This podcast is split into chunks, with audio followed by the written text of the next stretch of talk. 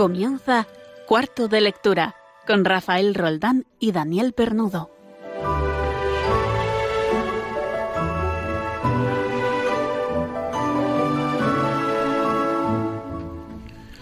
El diccionario de la Real Academia Española define la palabra converso en los siguientes términos. Dicho de una persona, convertida a una religión distinta de la que tenía, o bien que ha cambiado de ideología o de corriente. En la historia de la literatura, muchos han sido los escritores que han cambiado de idea con respecto a la religión. Es muy interesante descubrir cómo el artista va descubriendo la verdad en sus obras, cómo pasa de rebelde anarquista a fiel seguidor del amor con mayúsculas. Y es que a algunos les ocurrió como a Saulo, y cayeron del caballo tras ver la luz. Ahí tenemos a C.S. Lewis, a Chesterton, T.C. Eliot o Hilary Belloc, entre otros. Escritores de un siglo XX marcado por choques ideológicos, muy fuertes que influyeron en el modo de pensar de sus personajes más lúcidos.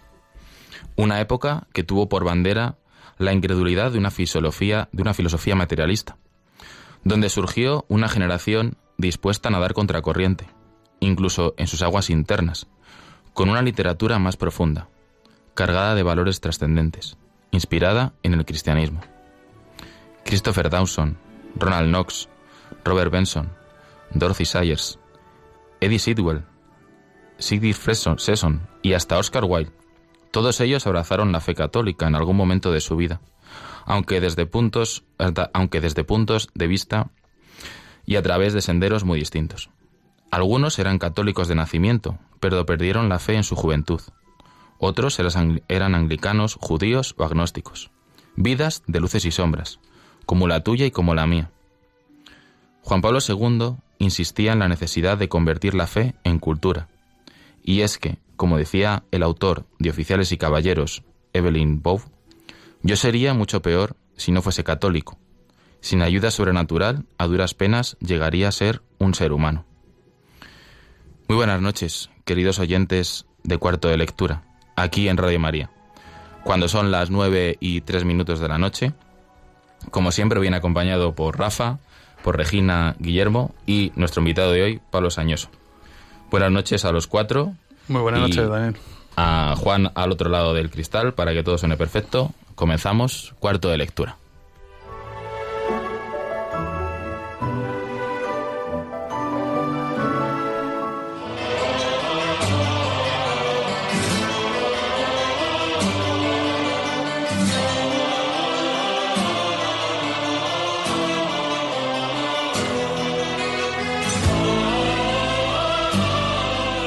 Buenas noches desde nuestro cuarto de lectura. Buenas noches, Regina Marín, ¿cómo estás? Buenas noches, muy bien, muy contenta. ¿Qué tenemos en el programa? Cuéntanos. Pues hoy arrancamos el programa, como ya es habitual, con el concurso de comienzo de novela.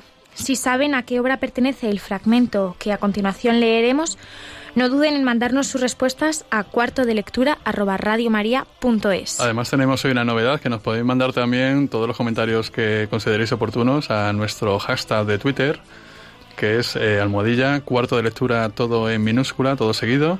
Allí podéis enviarnos vuestros pensamientos, vuestras aportaciones al, programa eh, e intentaremos más o menos analizarlas en directo y hacerlo llegar también a toda la audiencia. Después pasaremos a la sección que has leído, en la que propondremos y charlaremos sobre algunas posibles lecturas de interés. Además, tenemos hoy como nosotros a Pablo Sañoso, experto en Chesterton, con el que realizaremos una pequeña tertulia sobre este autor y su obra. Y por último, para acabar, retomamos hoy nuestra sección habitual Literatura versus Cine, poniendo cara a cara un libro con su respectiva película.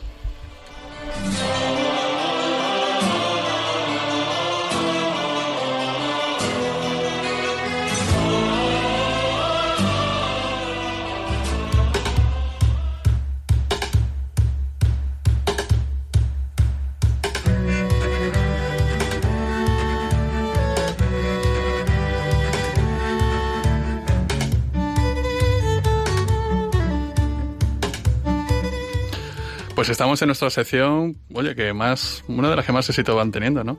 Eh, en que leemos un comienzo de una obra de literatura, o bien una novela, o también una obra de teatro nos salió hace, hace un par de semanas, bueno, hace un par de programas, hace, hace ya un par de programas cuando hablamos del teatro. Y hay muchos, hay muchos acertantes de el comienzo que propuse hace ahora dos semanas. La solución fue La Metamorfosis de Frank Kafka. Era fácil de reconocer, pero fácil si has leído y tienes esta cultura, ¿verdad?, de, de novela. Los, los acertantes fueron María Luisa Fallos, José Luis González de Albacete, Arturo López Quintela de Santiago, Laura de Ceuta, Agustín Madrigal, no nos dice de dónde, de dónde nos escribe. María Chávez, que nos escribe de Georgia, en Estados Unidos. Un saludo a, a Georgia y sobre todo a María y muchas gracias por participar de tan lejos. Lo que pasa es que María nos dice que efectivamente la solución es metamorfosis, pero ahí tiene un pequeño desliz y dice de Dostoyevsky, no María, de Frank Kafka en la metamorfosis. También nos, nos acertó Ruth, Ruth Martín, no sabemos tampoco de dónde escribe. Por favor, decidnos de dónde nos enviáis vuestros mensajes, que nos hace mucha ilusión ver que nos escucháis de sitios tan lejanos. tampoco es que vayamos a enviar nada, pero bueno, nos hace ilusión saber que hay gente... Bueno, eh, eh, espérate, espérate que para el próximo programa hay alguna sorpresa. Fernando de Ávila, que ya es un habitual, María Dolores Miralles, Roberto Benito, Maite de Murcia, que por cierto se alegra un montón de haber sido la, la única acertante de hace dos dos programas eh, que, leímos el comienzo del Tenorio ¿eh? y fue la única que supo decir que era, que era esta obra, ¿no? De Zorrilla. Y Gloria Castaño. Todos estos son acertantes. Entonces, a ver, hoy es el programa número 10 desde que empezamos esta andadura de en cuarto de lectura. Y yo creo que como es un número redondo, y no es que seamos supersticiosos ni mucho menos, pero los números redondos hay que celebrarlos de alguna manera, eh, en el próximo programa vamos a hacer un sorteo entre todos los que habéis escrito y habéis acertado las obras que hemos ido proponiendo y junto con la de hoy, que todavía no la he leído, y pues nada, sortearemos un libro. Aquí hace, ¿cuántos días? Tres o cuatro programas estuvo Sergio Lechuga hablándonos de, de poesía. Estuviste tú conmigo, Guillermo. Y, Yo también estuve ahí. Bueno, Regina siempre. ¿eh? Eh, entonces, él se ofreció a, a, donarnos una novela que tiene que se llama Calix, eh, es bastante interesante. Pues eso es lo que vamos a sortear. ¿Qué te parece, Daniel? Pues me parece muy buena idea. Y supongo que para rematar este décimo programa habrás buscado un inicio de novela algo más complejo, ¿no? Algo que, nuestros oyentes tengan que, mirar, ¿no? Bueno, vamos, vamos a ver. Eh, bueno, primero, ¿Cómo se, cómo se, cómo se participa en este pequeño concurso, Regina? Pues la verdad es que no lo sé. ¿Cómo que no? ¿Escribiendo dónde? Ah, claro.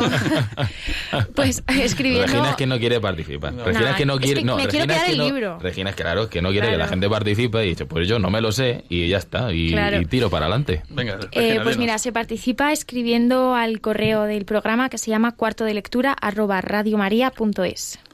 Eh, también tenemos la novedad de hoy de que nos escribáis por Twitter al hashtag eh, cuarto de lectura, bueno, almohadilla, cuarto de lectura, todo en minúscula y todo seguido. Podéis escribirnos ahí.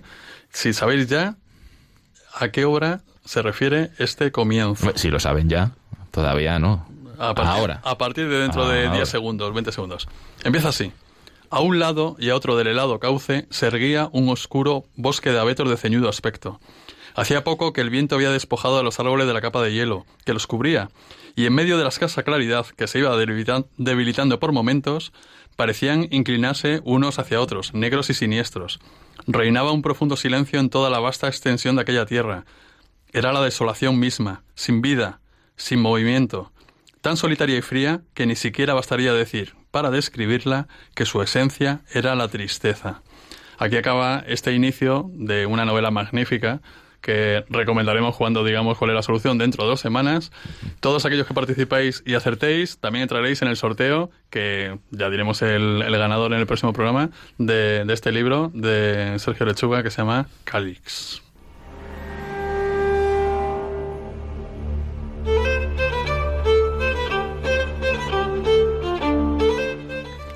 Pero antes de seguir, eh, Daniel, si te parece, antes de seguir con nuestra sección de recomendaciones literarias, vamos a vamos a leer algún vamos a leer algún correo.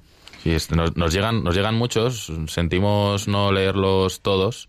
eh, pero, pero bueno, el tiempo es el que tenemos y que sepáis que sí que los leemos, aunque no contestemos, a veces la vida da para lo que da. Pero bueno, hoy nos vamos a leer, Regina, un correo de... De María Martín, que nos escribe desde Madrid, capital.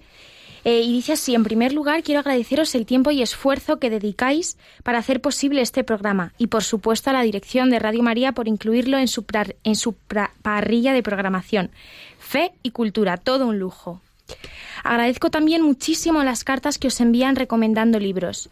Yo descubrí hace poco un pequeño libro que me pareció una joya. Se titula El Mudejarillo, de José Jiménez Lozano. De una, de una forma tan amorosa como pintoresca, narra la vida de San Juan de la Cruz. De verdad es sorprendente y con una riqueza de lenguaje espectacular. En cuanto a la petición, no sé si es adecuada, pero os cuento. Me impresionó la carta que os envió para el día 8 de enero Ignacio Arzuaga, en referencia a Albert Camus. Coincido con esta persona, que por todo lo que me dijo me pareció muy bella, en su admiración por este escritor, y quiero agradecerle el haber mencionado la obra de Charles Moller, Literatura del siglo XX y Cristianismo. Vamos a recordar ese correo. Yo creo recordar algo que efectivamente hablamos de, de Camus y nos recomendaba una, esta obra. Sí, Ignacio, Arzuaga nos decía que Camus no escribió ningún libro un poco oscuro, porque él no lo era. Escribió sobre oscuridades del alma humana, pero desde una honestidad intelectual y moral. No fue el mequetrefe, el mequetrefe desastre, aunque indebidamente los junten que de no haber sido por ese estúpido accidente de tráfico, quizás hubiera evolucionado y dar una sorpresa gozosa a la Iglesia y una decepción a los existenciales llorones como bien apuntó Charles Moller en su monumental Literatura del siglo XX y Cristianismo. Mantuvo siempre un enorme respeto por la Iglesia y dijo que no le gustaban los cristianos anticlericales. Fue una recomendación magnífica de Ignacio, que fíjate Ignacio, si nos estás escuchando, que hay oyentes como María eh, que tomaron buena nota y gracias a estas recomendaciones nos vamos retroalimentando en este programa, que es lo que queremos.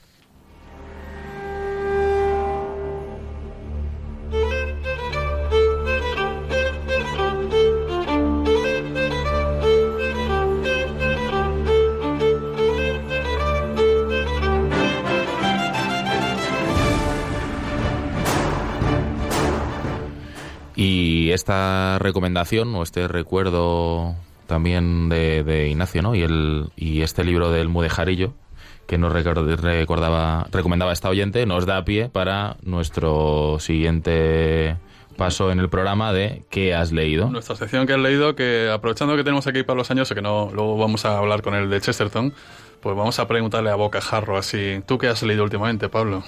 Cuéntanos pues alguna recomendación. De los últimos libros que he leído, se encuentra, por ejemplo, eh, bueno, un libro sobre un poco de filosofía que se llama la, la nobleza de espíritu, que ha salido este año pasado y es bastante interesante.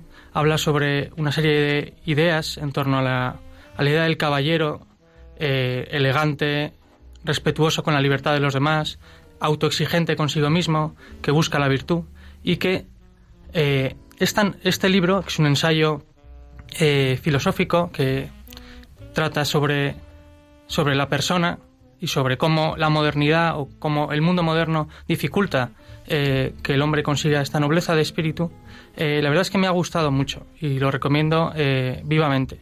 El autor es Rob Riemann y bueno, fue un regalo de Reyes que me trajeron en mi casa y bueno, Fantástico, fantásticos regalos que, aprovechamos, ¿no?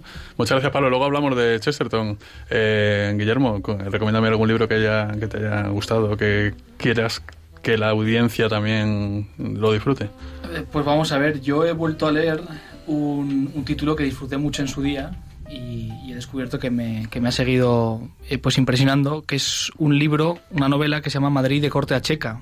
Es una novela de 1938 de Agustín de Foxá. Es una novela, bueno, que ha caído un poquito en el olvido, ¿no? Por, pues por tener un punto de vista un tanto polémico, ¿no? De los acontecimientos anteriores al estallido de la guerra civil.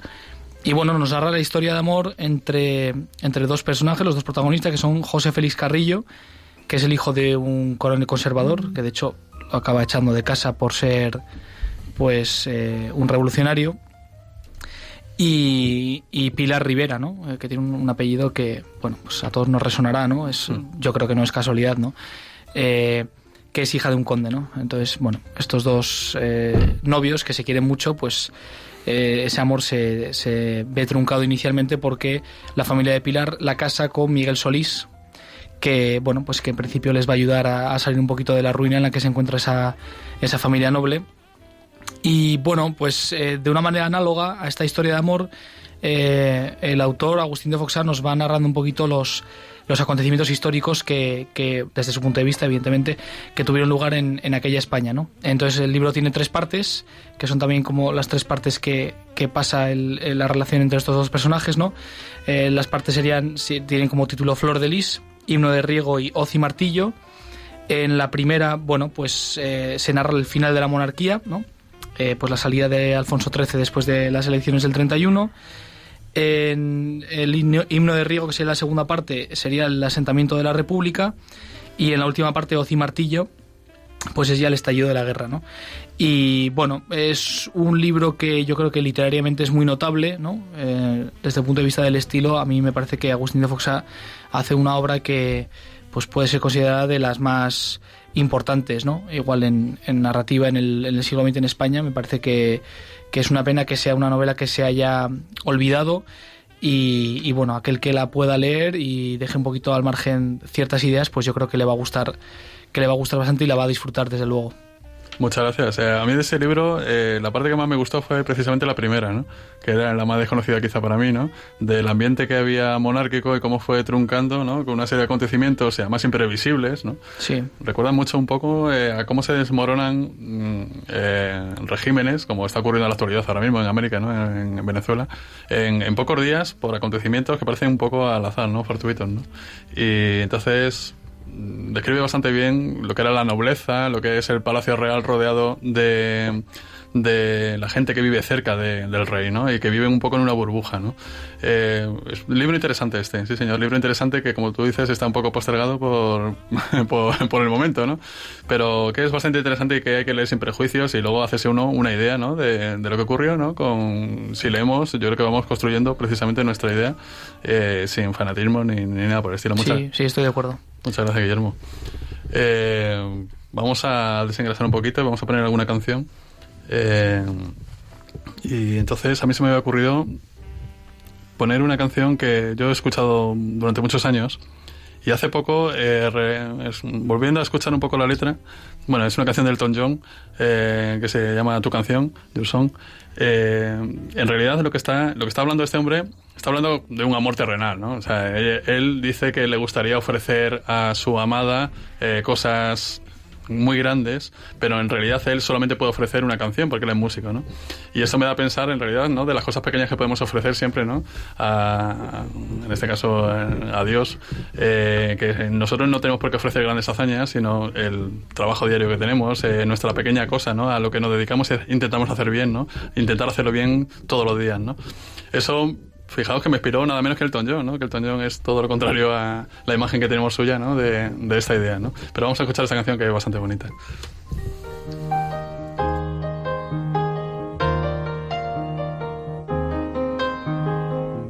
It's a little bit funny, this feeling inside. I'm not one of those who can easily hide.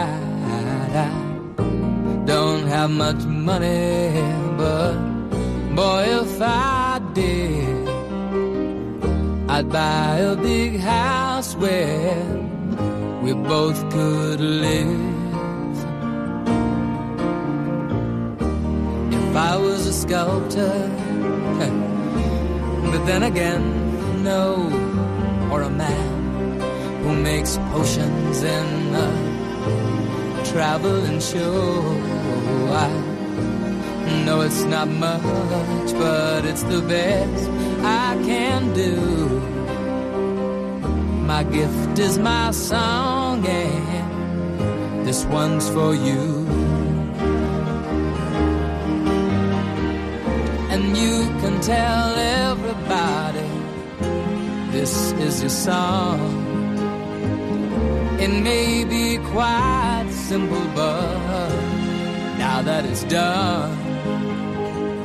I hope you don't mind, I hope you don't mind that I put down the words how wonderful life is while you're.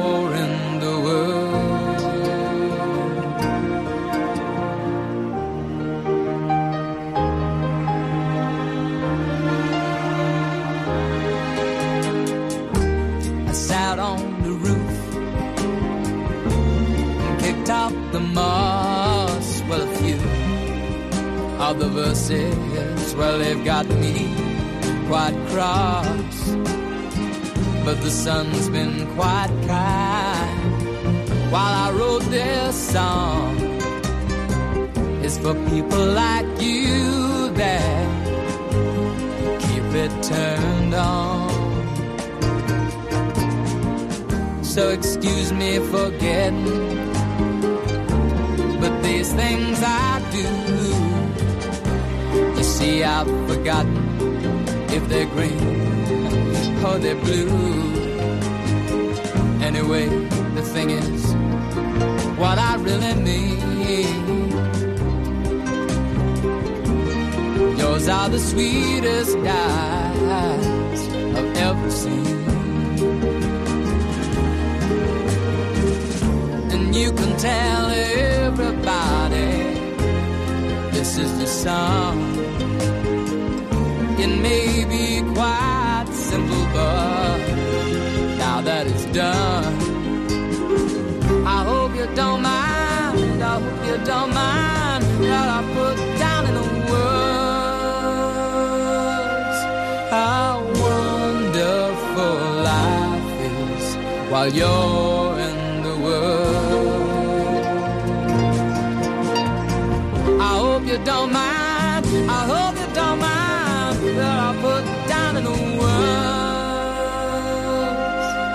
I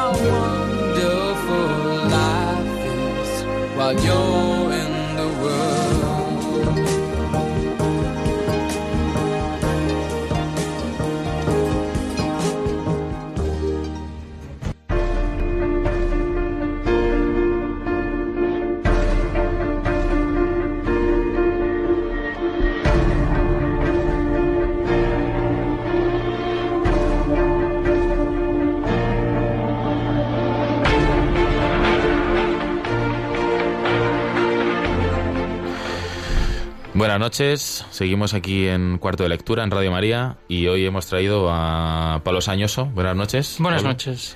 Para hablar, pues entre otras cosas, de Chesterton, eh, por acercarnos también a otro, a otro tipo de, de literatura, ¿no? de lectura, que es, que es el ensayo. eh, que bueno, podemos hablar de que existe como tal desde la antigüedad, si bien es verdad que tiene un auge más propio dentro en el desarrollo del periodismo y de los periódicos, sobre todo en el siglo XIX y en el XX, eh, con la sociedad de masas y la cultura basada en los referentes intelectuales. Y bueno, aunque tiene gran importancia sobre todo en los países en Europa, sobre todo pues podemos destacar Francia, España y Gran Bretaña, que es aquí donde entraría Chesterton, ¿no? ¿Qué, qué primeras palabras podríamos podrías decirnos, Pablo, de, de esta persona? Pues Chesterton es un artista, porque estudió Bellas Artes, que a raíz de una serie de experiencias vitales se da cuenta de que tiene mucho que contar a la sociedad británica y que es capaz también de analizar muchos de los problemas que están llevando eh, la modernidad y todo el, todas las corrientes modernas eh, en la sociedad británica y están produciendo unos cambios muy trascendentales para el- la forma de vida de, de estas personas. Vamos a, vamos a ubicarnos primero. A ver, Chesterton eh, lo ubicamos en la Gran Bretaña del siglo XIX. Finales del siglo XIX, sí, nace en mil o- 1874 y fallece en 1936, en ¿Qué, junio. qué- qué está ocurriendo en ese final de siglo en Gran Bretaña? Pues Gran Bretaña ha pasado a ser una gran potencia colonial, tanto la, tanto la reina Victoria, que fallecerá en 1901, como eh, luego su, su heredero, el rey Eduardo, están transformando completamente la sociedad británica. La, revolución- la segunda revolución industrial está cambiando muchos de los aspectos de la vida de los británicos y de los europeos y una serie de corrientes filosóficas han empezado a tener gran fuerza y están empezando a competir entre ellas y a cambiar la concepción que tienen todos los europeos de muchos de los problemas que hasta entonces traían de la edad moderna. ¿Es una época de descreimiento quizá o qué? Es una época donde el agnosticismo, digamos, cobra mucha fuerza. Es verdad que no niegan, la mayoría de la gente no niega la existencia de Dios, pero tampoco eh, viven, digamos, conforme a una doctrina cristiana, de forma coherente. Sí, Pablo, mira, yo te quería decir una pregunta. Eh, Chesterton, ahora que estás hablando de agnosticismo, ¿no? Estamos hablando ya de la fe, él es converso, ¿verdad? Sí, él se convierte ya una parte muy tardía de su vida, en torno al en el año 22, pero es verdad que ya desde 1905 eh, ya empieza ese lento camino hacia la conversión. Ya empieza a darse cuenta de que el cristianismo es la respuesta a muchos de esos grandes problemas que está generando el mundo moderno. Y él antes de aquello era agnóstico. Él empezó, empezó siendo eh, socialista, eh, socialista fabiano, es decir, socialista utópico, eh, y a raíz de una, una serie de malas experiencias y de, y de problemas personales, poco a poco se va dando cuenta de que todas aquellas personas a las que tiene como referentes en su vida, pues en realidad son unos herejes de sus propias doctrinas. ¿no? Y escribe un libro que es Herejes, en el que explica eh, cómo estos mismos defensores de, pues, del nihilismo, eh, del positivismo, etcétera, al final son también herejes de su propia doctrina. Y a raíz de esto le piden eh, que escriba un libro diciendo, vale, muy bien, has criticado estupendamente eh, todas estas filosofías, pero no sabemos qué piensas tú. ¿Tú qué propones? ¿Qué propones a la sociedad para responder a todas estas dudas y a estos problemas que tiene el hombre moderno? Y entonces cuando él, unos años después, escribirá el libro Ortodoxia. Ortodoxia, que es el, el, el ideario ¿no? de Chesterton, ¿no? recogido. Eh, ¿Es actual ortodoxia? Yo creo que sí. Yo creo que casi todo lo que conocemos y hemos leído de Chesterton podríamos aplicarlo al siglo XXI. Eh, Chesterton eh, podría usarse como un gran argumentario para responder a muchas de las cuestiones que tenemos ahora mismo muy presentes en nuestra sociedad. Yo, Pablo, te quería hacer una pregunta. Eh, ¿De dónde sale este interés tan fuerte hacia Chesterton? Yo estudié la carrera de historia en la Universidad Complutense y tuve allí la suerte de coincidir con un amigo eh, que era un gran apasionado de Chesterton, ¿no? Y me recomendó un libro que leí en torno a las Navidades del año 15, creo, de, de 2015, que se llama El despertar de la señorita Prim, que es un libro que habla precisamente de esta lucha entre el mundo moderno y un mundo de una eh, inocencia y una candidez perdida en el campo, eh, donde entran también un poco las tesis distributistas de Chesterton. Y a raíz de este libro, eh, en una nota a pie de página, una frase me llamó mucho la atención. Una de esas famosas paradojas de Chesterton, donde afirma algo y su contrario en la misma frase. Eh, estamos hablando de Despertar señorita Prim, que, cuyo autor es Eh, Natalia San Martín. Natalia San Martín. Este es un libro... Un, háblanos un poquito de este libro. Eh, podemos recomendarlo también, este, ¿verdad? Es- Sí, es, yo lo recomiendo mucho. Eh, propone una sociedad muy distinta a la sociedad actual, contemporánea, moderna, basada en un sistema económico capitalista. Esta es una sociedad distinta donde eh, el dinero no tiene tanto poder en esa especie de pueblo idílico eh, que crea la autora y donde la educación, por ejemplo, está en manos de los propios habitantes del pueblo. No hay como tal un maestro eh, pagado por ellos, sino que pues es una sociedad distributista donde en realidad es el valor del trabajo lo que hace que, es, que se pase a un intercambio de más que un dinero como tal. Porque Chesterton además es uno de los valedores de esta doctrina económica, ¿no? El distributismo. Sí, el distributismo eh, tiene su origen en el cardenal Manning, un cardenal eh, británico, arzobispo de Westminster, que por influencia luego de Hilaire Belloc, que es un gran amigo de Chesterton, eh, irán creando una, una doctrina que no es ni socialista ni capitalista y que critica a ambas. Y Chesterton, por influencia de este amigo suyo, pues acaba adoptando también esta doctrina y creando una liga distributista. Fíjate que hace unos días leí un artículo de García Máquez, del gran Enrique García Máquez, criticando precisamente eh, la... No, no criticando, sino que la defensa del distributismo en esta época que nos ha tocado vivir ahora, en el principio del siglo XXI, ya no es viable. ¿Tú, tú qué opinas, eh, Pablo? Leí ese artículo hace unos días y efectivamente eh, en la sociedad actual donde sobre todo las nuevas tecnologías, eh, la tecnología de la información, la comunicación, Internet lo ha cambiado todo Mm. y efectivamente ya no es posible, yo creo, crear una sociedad eh, basada eh, en esas relaciones personales. Pero bueno, eh, a lo mejor hay que reinventar ese distributismo y actualizarlo. A mí me llama mucho la atención, ¿no? En la, en la época en la que vivimos, como comentaba, ¿no? De las redes sociales, donde están muy en boga los influencers y estas personas que parecen que nos representan y, que se convierten de repente en, en, en dioses o en héroes de barro, ¿no? Que, que hayamos desconfiado tanto, ¿no? Pues de intelectuales como, como Chesterton, ¿no? ¿Qué, qué puedes decirnos o para, o para nuestros oyentes, ¿no? Para, para confiar de nuevo en, en estas lecturas. Bueno, todo este problema de la desconfianza hacia los intelectuales surge a raíz de la Gran Guerra. Eh, recordad que toda esta serie de personas, de grandes intelectuales, habían creado una corriente de opinión donde parecía que el mundo en unos pocos años iba a acabar con la pobreza y con las enfermedades. La realidad es que la Gran Guerra eh, supone un pequeño crack en toda esta mentalidad. Esa es la, la, fe en el progreso, ¿no? En, claro, esa fe ciega en el progreso, en que la ciencia resolverá todos los problemas uh -huh. de la humanidad, se quiebra en la Gran Guerra, porque es cuando se dan cuenta de que toda esa tecnología, todos esos avances técnicos, al final lo que han servido es para matar, para matarse unos a otros. Y claro, y que la sociedad que va a surgir después de la Gran Guerra ya no es la, que había antes. Y como ya no es la que había antes, eh, digamos que está deslucida de ese brillo, de ese brillo de nobleza, de ese brillo de, eh, de atractivo, ha perdido esa inocencia. Eh, Pablo, mira, yo te quería preguntar, bueno, eh, yo creo que el, este tema de la fe en el progreso, ¿no? Del que hablaba Dani, perdón, se puede decir que un poquito ha vuelto, ¿no? Es decir, hoy en día también eh, hay mucha gente que sigue hablando de la ciencia como si realmente, ¿no? Como si realmente fuera a ser a veces la solución de ciertos problemas que, bueno, pues eh, como una especie de fe, ¿no? ¿Vale? Como una alternativa a Dios y bueno, es, es una impresión que, que, yo tengo, ¿no? Y, y, luego también te quería preguntar, porque antes Dani ha citado también el tema de las redes sociales, esto has hablado de Internet, ¿no?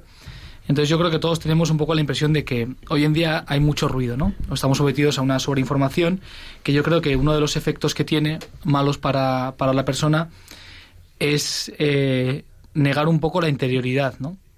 Eh, no ¿Tú crees que Chesterton hoy en día haría una defensa de, de volver a eso, a, la interioridad, a cultivar esa interioridad que tenemos las personas, a veces hacer una pequeña desconexión, ¿no?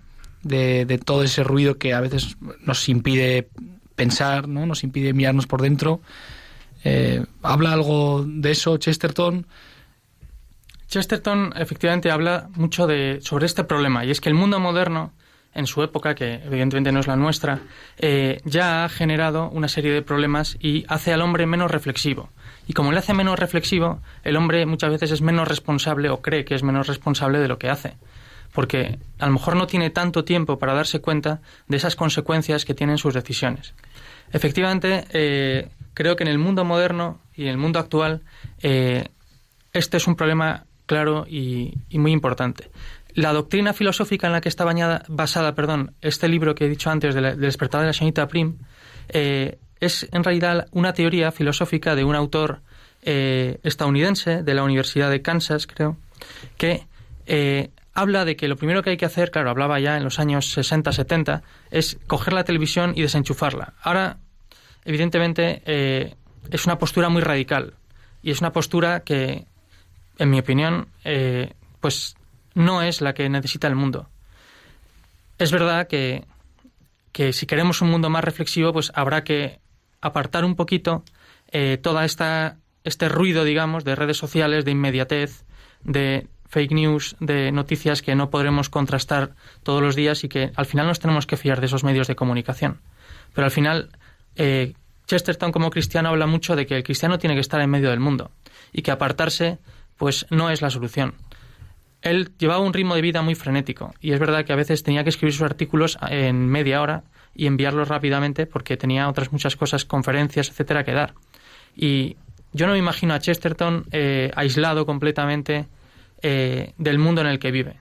Chesterton, de, de hecho, eh, era un hombre que le encantaba la amistad y disfrutar de esa amistad con sus amigos disfrutar pues de una buena cerveza con sus amigos, disfrutar de una buena conversación, disfrutar de una buena discusión. Chesterton es un gran amigo de aquellos que discuten con él. Es verdad que en el terreno de las ideas es completamente opuesto y, y de hecho a veces pues tienen, digamos... Es, es, la época de los grandes debates también, ¿no? Sí. Públicos, es, además. sí. Es un momento en el que eh, se, se ve con muy buenos ojos que las ideas se saquen a la palestra y la gente discuta. Se discuten siempre con mucho respeto, lo cual es algo que yo creo que podríamos aprender mucho de esta época. Eso es una idea muy británica, por otra parte. Yo creo que aquí en España, nuestra tradición, no, no va aceptando esto nunca, ¿no? Lo de, lo de empezar a debatir una, una ideología y luego ser amigos, ¿no? Y, y llevarse bien con la gente a pesar de que no nos estamos volviendo creo que un poco filosóficos. Entonces, a mí me gustaría, porque Chesterton es un tipo muy divertido, como acaba de decir, y tiene también su parte de novelista. Cuéntanos un poco de, de, esta, de esta faceta suya. De hecho, la mayoría de las propuestas, digamos, en, en sentido filosófico, vienen de sus novelas. Si alguno de ustedes leen los cuentos Mm. eh, que escribe Chesterton, verán que son grandes historias de nobleza, de amor, de sacrificio y intenta un poco en esas novelas mostrar una idea del hombre muy distinta a la del mundo que, que está viviendo él, en la que pues el hombre es cobarde, el hombre se aprovecha de otros hombres, como por ejemplo sucede cuando critica el capitalismo, y es en esas novelas, en, por ejemplo, en las novelas sobre el padre Brown, ¿no? un sacerdote católico que simplemente por sus conocimientos que tiene de ejercer su ministerio de la sacerdotal, condición humana. Eh, Son divertidísimas estas novelas porque además son policíacas de, que pueden entretener bastante, pero tienen un fondo muy grande. ¿no? O sea, que le guste Agatha Christie y todo ese tipo, que lea por favor a Chesterton con el padre Brown porque se va a divertir igual que se divierte con Agatha Christie, pero además tienen un fondo sobre la condición humana que, Hmm. que es bastante buena. ¿no? Bueno, pues eh, seguimos aquí, son las 10 menos 25 de, de la noche. Seguimos aquí en, en cuarto de lectura, aquí en Radio María. Eh, recordando que todo aquel que quiera intervenir en este, en este coloquio que tenemos con Pablo Sañoso sobre Chesterton o aconsejar cualquier novela, puede eh, escribirnos aquí al hashtag cuarto de lectura. eh, ¿vale? Hemos abierto, hemos abierto casa en Twitter hablando de estar en el mundo. ¿eh? Entonces, todos los que tengáis a mano un artilugio de esto, si no queréis escribir sobre si habéis leído Chesterton, qué os pareció, qué nos pareció, eh, si lo entendéis, si no lo entendéis, pues nos escribís aquí. Esto es una manera también que vamos a tener a partir de ahora de, compartir con vosotros ¿eh? todo, todo lo que, lo que tengáis. Pues yo creo que otro día podrías venir eh, para hablar sobre todo la época en que le tocó vivir a Chesterton de todos estos monstruos, en el buen sentido de la palabra, en el buen sentido de la palabra, por supuesto, eh, que alumbró aquella magnífica época de escritores conversos y cómo influyeron sobre, sobre, la, sobre la filosofía de la época, ¿no? sobre la, la ideología imperante de la época ¿no? y todo esto. Muchas gracias, Pablo, por estar aquí. Muchas gracias, Pablo. Y es que, eh, de verdad, porque que- lo que dice Rafa eh, tiene mucha razón, tienes que venir otro día eh, por una intrahistoria que contaremos otro día, ¿verdad? Porque ahora no viene a cuento, pero no sé si en alguna de las fotos que, que hemos subido a la cuenta de Twitter del programa, eh, ha habido, hay una foto en la que se ve el libro que comentaba antes eh, sí, la de, Pablo. el de Rob Reimer. Y este. no sé si se llega a apreciar, pero eh, la cantidad de eh, señales que tiene en los libros, o sea, ahí se le puede sacar jugo, vamos, hasta Tú eres- tú eres de subrayar libros. comas. Yo soy de subrayar libros De subrayar libros y luego revisarlos. y luego revisarlos. Porque yo alguna vez lo he hecho y me pongo a poner notas y luego me olvido de ello y aparecen años después. Pues ya sabes lo que tienes que hacer. Unos marcadores, Rafa, Unos marcadores. son No, no. fundamentales. Yo, yo siempre recuerdo, es que no recuerdo quién, quién fue, pero hace bastante tiempo, hace ya años, estuve en la charla de alguien que nos contó que él compraba un ejemplar del Principito todos los años y lo releía, que se lee en una hora, como, como, sa- como sabéis todos, y ponía las impresiones que le causaba en ese momento, desde que tenía 15 años hasta que ya fue bastante mayor, ¿no? Y luego revisaba cómo ha ido evolucionando su idea, porque en el Principito, para muchos lectores, está condensada la vida misma, ¿no? Entonces, eh, eso es un- una cosa muy interesante que a mí me encantaría hacer si, me diera la vida, ¿verdad? Empezar a revisar antiguas lecturas. Guillermo, ¿tú qué dices? Yo he revisado algunas y, y algunas con el tiempo, pues es verdad que luego me han llegado, no a decepcionar, pero bueno, me he dado cuenta de que yo he cambiado y de que ya no sentía lo mismo leyéndolas, ¿no? Y otras me han vuelto a gustar muchísimo. Hay revisiones que no soportan, ¿verdad? ¿Eh? El libro que te enamoró de quinceañero y luego dice, madre mía, qué pedazo de cursilería, ¿no? Sí, hay algunos que no es que envejezca mal el libro, sino que igual, igual envejezco mal yo, ¿no? Puede ser. El lector. Sí, igual yo soy más cínico. Bueno, es que es, es eso, es una conversión, como Sí, estamos no, hablando aquí, es una conversión. Hay tantísimo que leer que a veces pues uno quiere revisar y es que no, no, no le da la vida. Muchas gracias, Pablo. Te esperamos Muchas otro día por aquí. ¿eh? Por supuesto.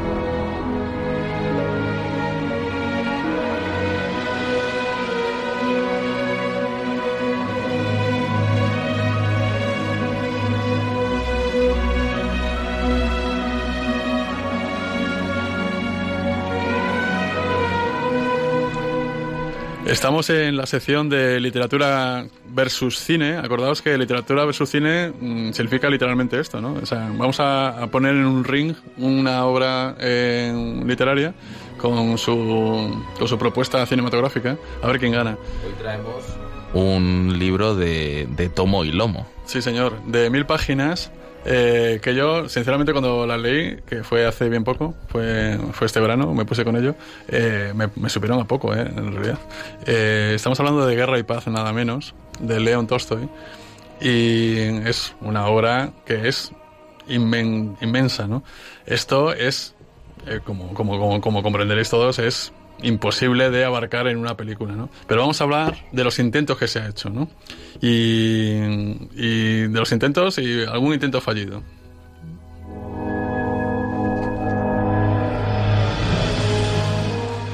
Diríase que todas las novelas famosas del mundo con sus personajes y escenas de sobra conocidos están a la espera de encontrar la película que la refleje. Esto no lo digo yo, lo decía Virginia Woolf en un ensayo de 1929. Una de estas novelas es sin lugar a dudas Guerra y Paz de León Tolstoy, que ha sido adaptada al cine cuatro veces. La primera versión de 1915 fue dirigida por Vladimir Gardin, uno de los pioneros del cine ruso. En 1947 hubo una adaptación nada menos que japonesa, producido por Fumio Kamei, conocido sobre todo por sus documentales políticos. Y luego, en 1956, se estrenó la versión de Hollywood. Y finalmente, entre 1962 y 1967, se estrenaron las cuatro partes de la clásica versión rusa, dirigida por Sergei Bundarchuk. Mientras que las dos primeras, Bondarchuk, perdón, mientras que las dos primeras son prácticamente desconocidas, las dos últimas han alcanzado cierto reconocimiento. Espero que no nos esté escuchando Bon- Bondarchuk y, y le pido perdón por haber pronunciado mal su, su apellido. No, no, ha quedado, a la segunda ha quedado clarísimo. Sí. Es evidente que no se puede dar cuenta en apenas algunas horas de proyección de las más de mil páginas de Tolstoy, de sus descripciones de la fiesta de la aristocracia, junto a la vida rural rusa, de la narración de las guerras napoleónicas y el saqueo de Moscú visto a través de los ojos de sus protagonistas, desde los generales hasta los soldados rasos, y desde los nobles hasta los pobres y los campesinos, y de las relaciones mutuas y la transformación interior de unas dos docenas de personajes que salen en, esta obra.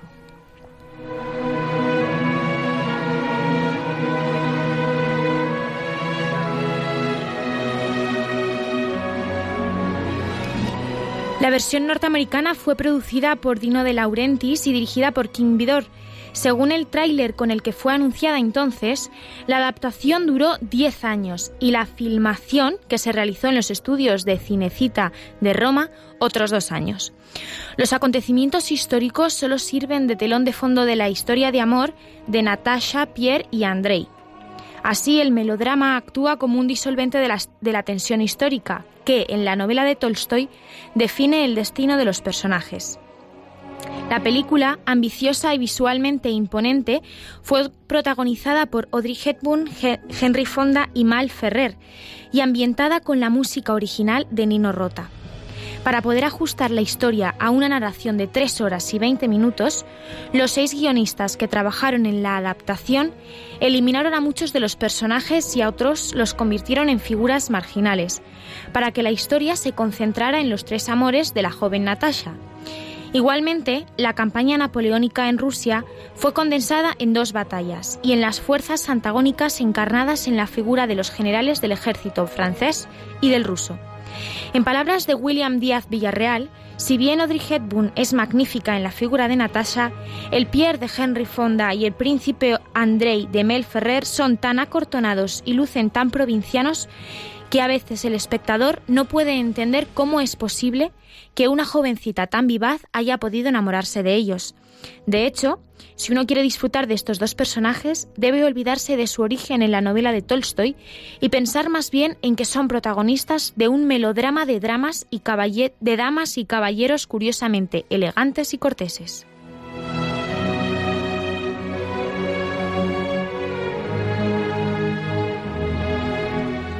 En 1967 el régimen comunista decidió honrar la memoria del autor ruso más popular con una adaptación propia, que debía reflejar el verdadero espíritu ruso y la grandeza soviética. La tarea fue encargada a Sergei Bondarchuk, un joven y talentoso actor y director quien trabajó en el proyecto durante seis años y contó con enormes recursos para llevarlo a cabo. Tuvo a su disposición no solo los monumentos, los monumentales estudios de Fields, sino también un equipo de expertos de varios museos soviéticos que ayudaron en la ambientación y el vestuario. También se utilizó mobiliario original del siglo XIX, coreógrafos, varias orquestas e incluso al ejército rojo para las escenas de guerra. Se habla de unos 120.000 extras. Pero más allá de su riqueza visual, la versión de este soviético pone la historia en un primer plano, precisamente a través de los decorados, las multitudes y el ritmo de la cena. Si la historia en Vidor, en Hollywood, es decorado de fondo del melodrama, en Bondarchuk los personajes aparecen barquitos de papel arrastrados por la corriente de la historia. Las imágenes de la guerra en la versión de Hollywood son espectaculares, pero producen más admiración que terror, pues el movimiento de las tropas transcurre con un orden casi impecable. La pequeña escalamuza con los franceses tiene un orden muy preciso, la infantería francesa se acerca por la izquierda, a la derecha se preparan los fusileros rusos y en el centro están los cañoneros a la espera. Luego, la retirada de los franceses es tan clara y puede ser también vista por el ayudante de Napoleón a través de su anteojo, que se la describe a este con gran fidelidad. En cambio, en, la, versión soviética de Bondarchuk, la guerra es caótica. Los jinetes vienen y van, pero no se sabe si entregan mensajes, dirigen los regimientos de infantería o huyen despavoridos. Los ejércitos solo se identifican por los gritos de los soldados, en francés, ruso o alemán, o en algunos casos por sus uniformes.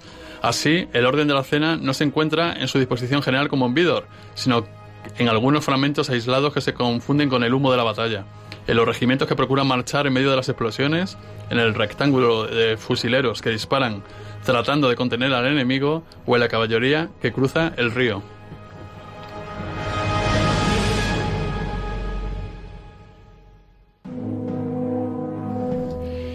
Entre 1972 y 1974, la BBC de Londres transmitió una adaptación propia de la novela de Tolstoy. Al igual que las dos versiones cinematográficas, esta también es monumental, a pesar de las limitaciones que impone el lenguaje de la televisión. Fue dirigida por David Conroy y contó con la participación de excelentes actores británicos como Anthony Hopkins, Hopkins perdón, en el papel de Pierre. En cierto sentido, Conroy buscaba llenar los vacíos de las versiones de Vidor y Bondarchuk, y ello, le permite, eh, y ello lo permite el formato de la miniserie, pues es un hecho que 20 capítulos de de casi una hora cada uno permiten desarrollar con mayor profundidad ciertos aspectos que las adaptaciones cinematográficas deben dejar de lado.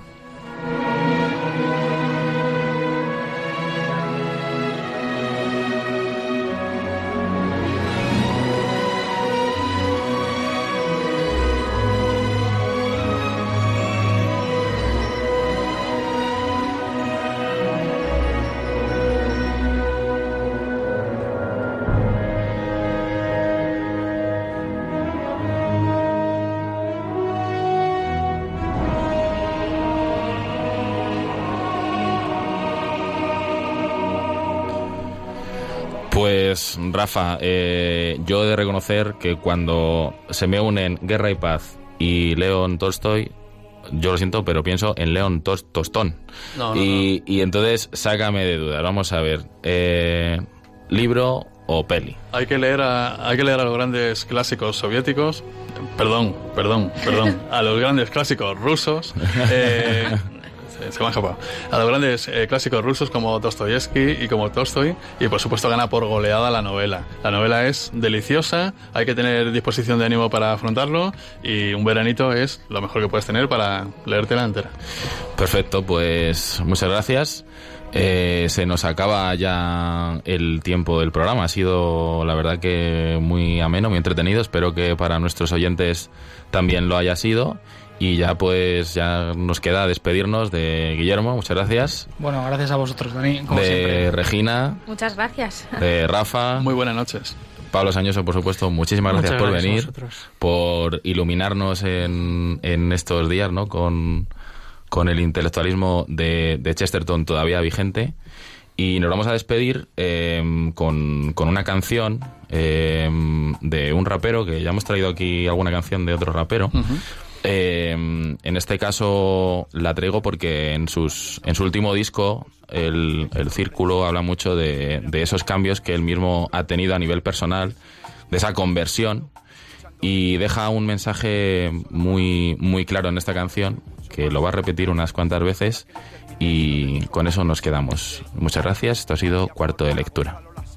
R de Rumba y Marcos por todo el cariño que le han puesto a esto. Paz para mi mamá, mi papá, Sergio Joselo, María y Cris, Sabán, Belén y Mustafa, mi familia. En un camino polvoriento aprendí a ver, quise saber a quién amar, a quién creer. Puedo decir que me negué a participar para no arrepentirme de nada. Preferí no probar, aún tengo dudas de si mi intuición falló o solo fue el miedo el que me frenó.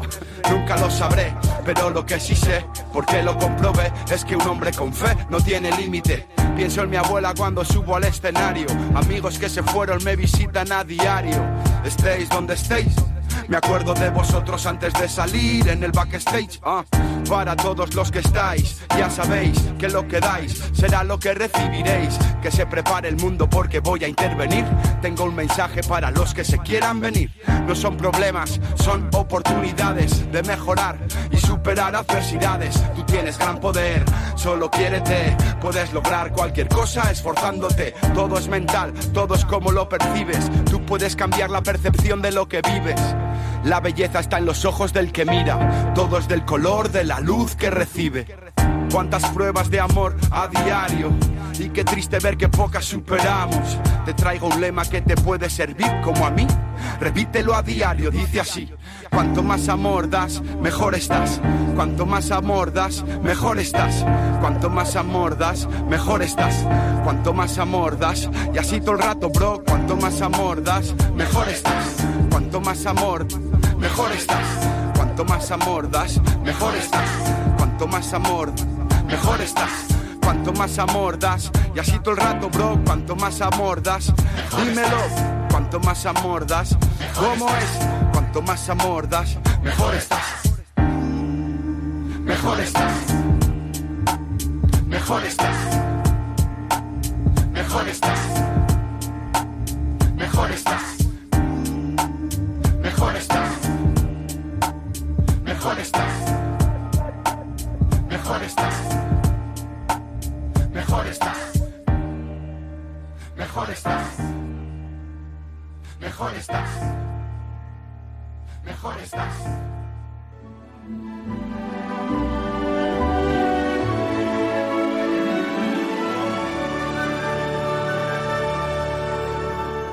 Así concluye Cuarto de Lectura con Rafael Roldán y Daniel Pernudo.